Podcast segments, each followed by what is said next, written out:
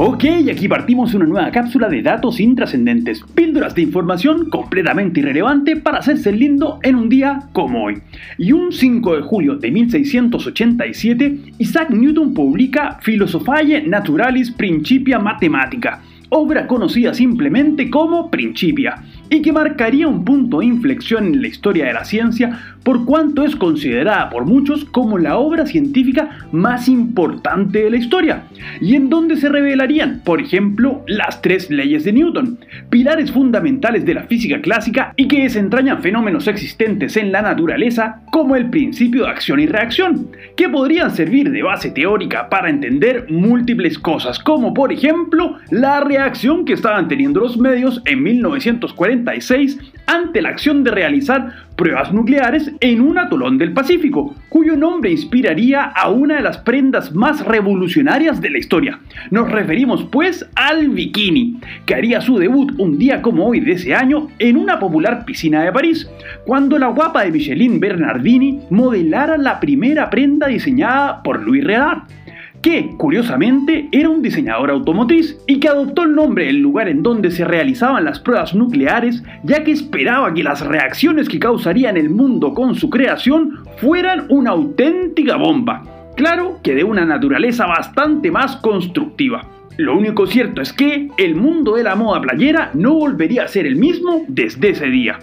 como tampoco lo sería el mundo de la música a partir del 5 de julio de 1954, cuando en Memphis, Tennessee, un tal Elvis Aaron Presley grabara su primera canción, That's Alright, en lo que es considerado por la revista Rolling Stone como la primera grabación de rock and roll de la historia, y con lo cual claramente se marcaría en la historia de la música un tremendo hito tal y como el que lograra, claro que en el tenis, el bueno de Arthur Ashe, en un día como hoy de 1975, al convertirse en el primer tenista afroamericano en ganar Wimbledon, luego de derrotar al favorito y campeón vigente Jimmy Connors en cuatro sets, siendo este el último de sus tres Grand Slams ganados en una carrera gloriosa, que lo vería coronarse también en Melbourne, Australia y en el US Open en Nueva York ciudad en la que se ambienta uno de los sitcoms más populares de todos los tiempos y que debutaría en el aire un 5 de julio de 1989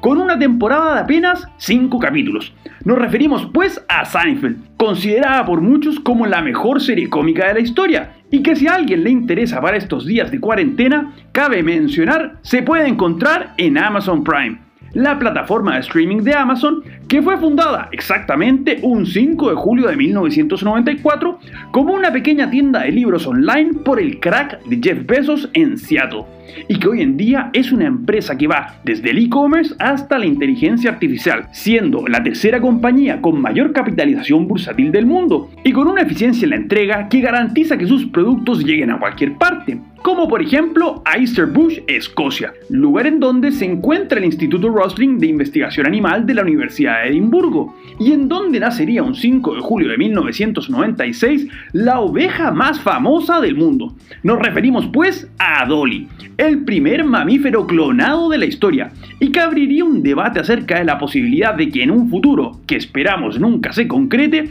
se puedan clonar incluso seres humanos. Soy Pancho Troncoso y les cuento que nos pueden seguir en Instagram en arroba conversaciones intrascendentes. Además, no olviden de suscribirse a este podcast si quieren más datos completamente inútiles para cada día. Será hasta mañana con más datos intrascendentes.